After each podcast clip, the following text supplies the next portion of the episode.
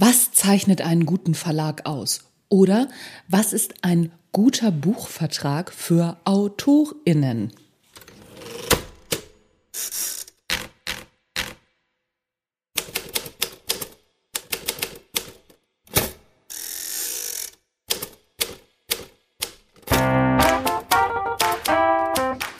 Hallo und herzlich willkommen zum Erfolgreich Schreiben Podcast, dein Lieblingspodcast rund ums Schreiben. Du bekommst Tipps und Interviews und ach, Hütz mit der Mütze, es ist alles dabei für Menschen, die endlich ihr Buch schreiben wollen, rausbringen wollen, vermarkten wollen und vielleicht auch vom Schreiben leben wollen. Das wäre ja der Wahnsinn.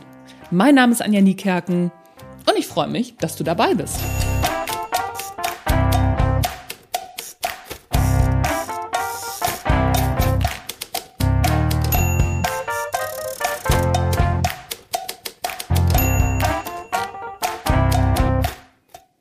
In der letzten Zeit erreichen mich immer wieder Anfragen, ob es okay ist, wenn Verlage von AutorInnen einen Vorschuss verlangen, um ihre Bücher zu veröffentlichen.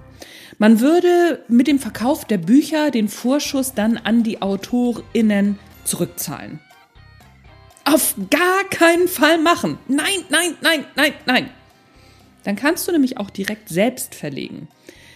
Sowas ist, ah, ich sag mal, wenn ich jetzt sage, kein seriöses Geschäftsmodell, das stimmt nicht ganz, aber es ist auf jeden Fall im tief dunkelgrauen Bereich.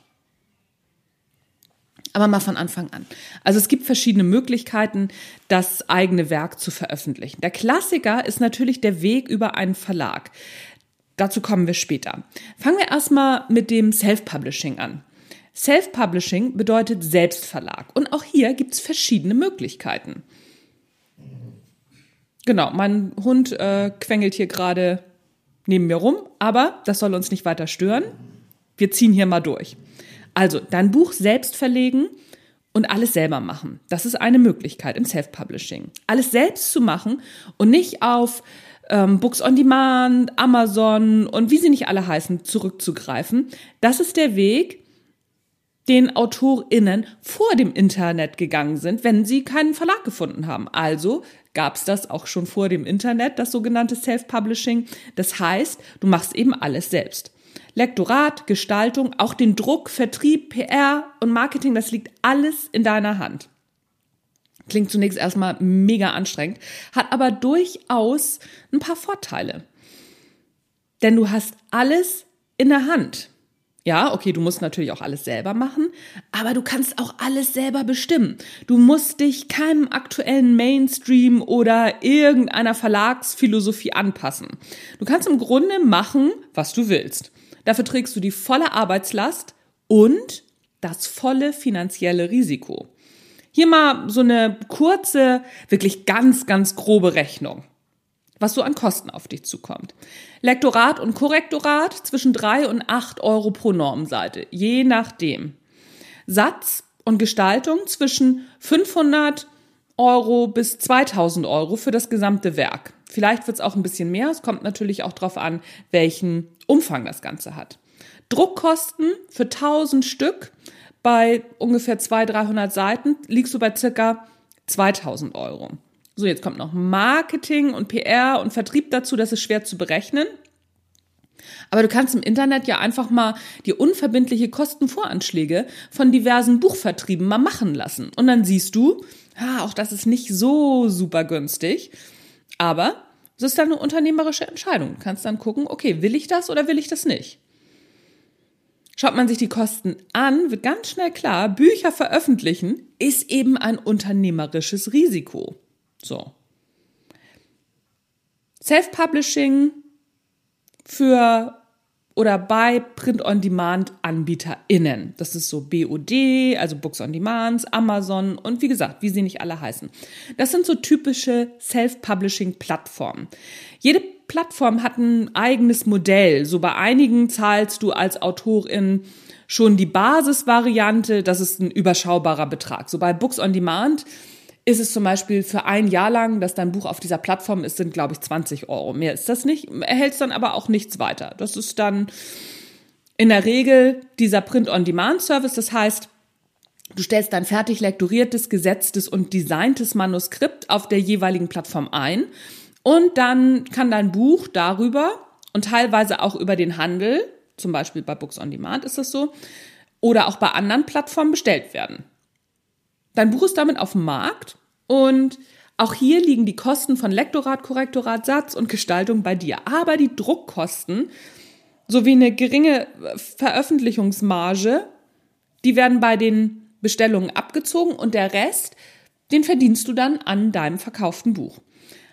Auch hier musst du natürlich dann Marketing und PR technisch selber ran. Bei Books on Demand zum Beispiel gibt es verschiedene Pakete. Da kannst du das auch mitbuchen. Welche Qualität das hat, weiß ich nicht. Ich habe da überhaupt keine Erfahrung mit.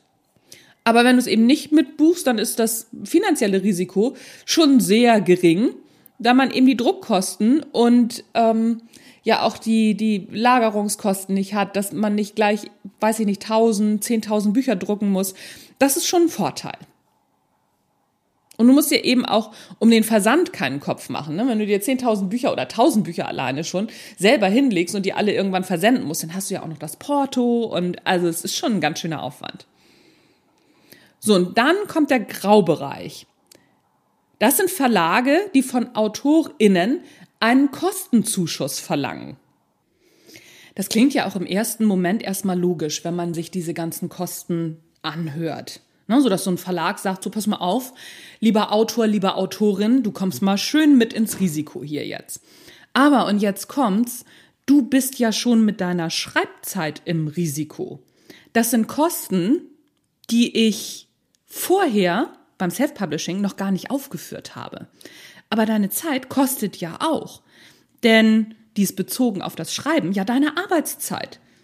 Im Grunde sind Verlage, die so eine Kostenbeteiligung fordern, vergleichbar mit ArbeitgeberInnen, die sagen, du pass mal auf, wenn du hier arbeiten möchtest, dann musst du Geld mitbringen, damit du hier arbeiten darfst. Das funktioniert ja auch nicht. Da gehst, da musst du ja auch nicht ins Risiko gehen, damit du irgendwo arbeiten darfst. Da wirst du ja auch nicht mit ins Risiko genommen. Stell dir das mal vor. Dein Chef würde sagen, ach so, ja, hier, pass mal auf. Ähm, ich habe ein unternehmerisches Risiko und das trägst du mal schön mit. Und wenn es aber alles aufgeht, dann wirst du bezahlt. Nee, dann kann ich mich auch gleich selbstständig machen. Oder? Das Verhältnis stimmt einfach nicht. Denn diese Verlage, die wollen auch noch richtig mitreden. Da musst du auch ein Exposé einschicken, da musst du dich auch anpassen, da reden dann auch mehrere Leute aus dem Verlag noch mit und erzählen dir, nee, das verkauft sich aber nicht so gut. Und das kann nicht so ganz stimmen. Das Verhältnis stimmt einfach nicht. Und hinzu kommt noch, wenn der Verlag kaum noch und die meisten dieser Verlage verlangen so viel Geld, beispielsweise habe ich jetzt gerade von 6000 Euro plus gehört, dann haben die gar kein Risiko mehr. Die haben ihre Kosten schon gedeckt. Warum sollen sie noch Vertrieb und Marketing und PR machen? Die verdienen ihr Grundrauschen schon an den AutorInnen und natürlich auch so ein Stück weit mit der, mit dem Wunsch, ein eigenes Buch zu haben, rauszugeben, zu veröffentlichen. Das ist, und natürlich auch mit dem Druck, 70.000 Bücher im Jahr erscheinen in Deutschland, auch mit dem Druck, dass viele AutorInnen natürlich von Verlagen nicht genommen werden. So, und jetzt kommt mein, mein Kater rein und erzählt auch noch ein bisschen mit, aber das soll uns nicht stören. Also, nochmal, meine Empfehlung, das nicht zu machen. Es gibt dann auch noch so Sachen, dass zusätzlich müssen die Autorinnen noch Mindestmengen abnehmen, um das so ein bisschen zu vertuschen. Auch das ist schon echt ein bisschen shady, denn wenn du mindestens 100 Exemplare abnehmen musst, holt der Verlag im Vorweg schon einen Teil seiner Kosten so rein. Ah, auch dann ist der Antrieb, dein Buch ordentlich zu vermarkten, nicht mehr so riesig. Der ist dann schon noch da, aber es wird halt geringer. Also meine Empfehlung ganz klar, wenn du Geld mitbringen sollst, um zu schreiben, lass die Finger davon, dann mach es lieber selber. Da geht es ist wirklich so eine unternehmerische Entscheidung. So, und dann gibt es das Modell Verlage, die kein Honorar oder keinen Vorschuss zahlen, sonst aber alles übernehmen. Mein Kater sitzt hier übrigens neben mir, der wird gleich noch ein bisschen miterzählen wahrscheinlich, nur dass, dass du Bescheid weißt. Also, dieses Modell ist sehr verbreitet im Sachbuchbereich. Denn im Vergleich zur Belletristik werden im Sachbuchbereich nicht riesigen Gewinne beziehungsweise Verkaufszahlen erzielt. Der Sachbuch, genau, der Sachbuchmarkt macht in Deutschland rund 30 Prozent aus. Und so ist das auch in etwa im Auflagen- beziehungsweise Honorarvergleich. Und da die Gewinnspanne eben nicht so hoch ist und das Risiko aber im Verhältnis genauso ist wie im Belletristikbereich, arbeiten viele Verlage auf Provisionsbasis mit ihren AutorInnen zusammen. Das heißt, du bekommst kein Honorar und auch keinen Vorschuss auf die erwarteten Verkäufe. Du gehst also mit deiner Schreibarbeit in Vorleistung das aber auch schon alles. Alles andere übernehmen die Verlage. Und je nach Verlag wird dann quartalsweise, halbjährlich oder jährlich abgerechnet. Du verdienst nämlich am verkauften Buch. Tust du übrigens überall, aber da wird das dann entsprechend abgerechnet und du erhältst deinen vertraglich geregelten Anteil am Verkauf. So. Und diese Verlage gehen genau wie du mit dem Schreiben, also du mit dem Schreiben und die Verlage dann mit ihrer Arbeit ins Risiko, mit Druck, Dist Distributionskosten, Vertrieb, Marketing und, und, und. Lektorat machen die auch, die machen auch den Satz. Und damit haben sie natürlich auch ein valides Interesse daran, dass sich dein Buch gut verkauft. Schließlich müssen sie ja auch ihre Kosten wieder reinholen. Und so entsteht eine Partnerschaft mit gleichen Interessen. In dem Umfeld ist es dann auch gerechtfertigt, dass der Verlag seine Expertise mit einbringt und auch mitbestimmt ein Stück weit, in welche Richtung es dann mit dem Buch gehen soll.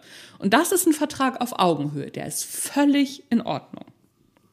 So, und jetzt kommt der Klassiker. Du schreibst und bekommst einen Vorschuss beziehungsweise ein Honorar. Das machen renommierte Verlage. Die zahlen ihren AutorInnen ein sogenanntes AutorInnen-Honorar. Der Begriff bezeichnet einen Vorschuss, der im Zweifel nicht zurückgezahlt werden muss. Was ist damit gemeint? Üblich ist, dass eine Summe X als Vorschuss auf den Verkaufserfolg deines Buches gezahlt wird. So die Höhe der Summe hängt von verschiedenen Faktoren ab. Beispielsweise, ob du schon in der Vergangenheit mal erfolgreich veröffentlicht hast und natürlich auch von der geplanten Auflagenhöhe. 50 Prozent des Vorschusses erhältst du in der Regel bei Vertragsunterzeichnung, so dass du praktisch Geld hast in deiner Schreibphase. So, und dann gibt's 50 Prozent bei Manuskriptabgabe. Es gibt auch andere Aufteilungen, die sich so zum Beispiel dritteln, aber die sind alle ähnlich irgendwie gestaltet. So, natürlich verdienst du auch hier am verkauften Buch, aber die Auszahlungen beginnen erst, wenn dein Vorschuss rein verdient ist. Und wird der Vorschuss nicht verdient, was durchaus vorkommt, musst du nichts zurückzahlen. Das Risiko trägt dann der Verlag. Mit anderen Worten, der Verlag schließt zwei Wetten auf dich ab. Die erste Wette bezahlt er mit den Kosten, die er hat. Vergleich mal mit den Self-Publishing-Kosten nochmal, hast du ja noch ungefähr im Kopf, ne? Wobei hier natürlich auch noch diverse Personalkosten obendrauf kommen. Und die zweite Wette bezahlt er mit deinem Honorar. Das bedeutet, dass der Verlag wirklich an dich und dein Buch glaubt. Sonst würde er ja nicht auf dich setzen. Und das ist der Grund, warum die Reputation in einem renommierten Verlag zu schreiben ungleich höher ist. Der Verlag ist in diesem Fall dein stärkstes und bestes Testimonial und auch mit deine beste Werbung tatsächlich. Aber auch hier musst du marketingtechnisch selbst ran. Natürlich hilft der Verlag mit, überhaupt keine Frage. Aber der Verlag bringt zur gleichen Zeit noch einen Haufen weiterer Bücher raus. Darunter mit Sicherheit auch ein paar Bücher von Bestseller-AutorInnen. Und das sind die Zugpferde, die es dem Verlag ermöglichen, neue AutorInnen zu fördern.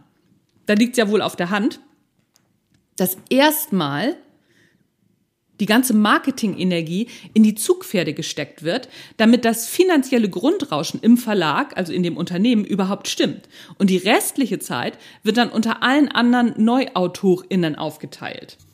Da muss man kein Mathe-Genie sein, um zu begreifen, dass es förderlich für dein Buch ist, wenn du auch hier selbst aktiv wirst. So, Fazit. Entscheiden musst du dich am Ende natürlich selber. Das ist überhaupt keine Frage. Ich kann für mich allerdings kein Szenario finden, bei dem ich einem Verlag Geld dafür zahlen würde, dass ich für ihn arbeiten darf. Auch nicht, wenn ich ein Sachbuch als Marketinginstrument sehe. Denn dafür reden diese Verlage, meiner Erfahrung nach, beziehungsweise von dem, was ich gehört habe, ganz schön viel mit rein. Da setze ich dann lieber auf Self-Publishing und habe komplett freie Hand Kosten sind ja ungefähr die gleichen.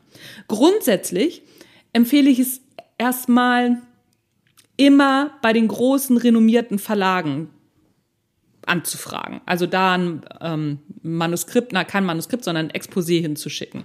Denn deine Self-Publishing-Bücher, die werden sich später auch viel besser verkaufen, wenn du schon das eine oder andere Buch im großen Verlag veröffentlicht hast. Die Reputation, die ist Gold wert und die kann dir keiner mehr nehmen. So, das war's von mir für heute. Das war der Erfolgreich Schreiben Podcast. Und ich habe noch was für dich. Denn das ist auch, äh, im Prinzip ist es geheim, weil es ist erst morgen soweit, also erst am Montag, erst am 9. Aber das Buch Marketing für AutorInnen ist draußen. Haha, man kann es schon bei Amazon bestellen. Das ist ja wohl der Wahnsinn. Und du kannst dir, wenn du es dir nicht gleich kaufen willst, kann ich total verstehen, kannst du dir ein kostenloses Probekapitel runterladen. In den Shownotes ist der Link dazu. Und die letzte Folge vom Erfolgreich Schreiben Podcast ist nochmal ein Probekapitel. Also du kannst schon mal ordentlich reinschnuppern. Und wenn dir das dann gefällt, dann freue ich mich natürlich, wenn du dir das Buch bestellst. That's it, folks and friends. Mein Name ist Anja Niekerken. Du hast den Erfolgreich Schreiben Podcast gehört. Tschüss, bis zum nächsten Mal.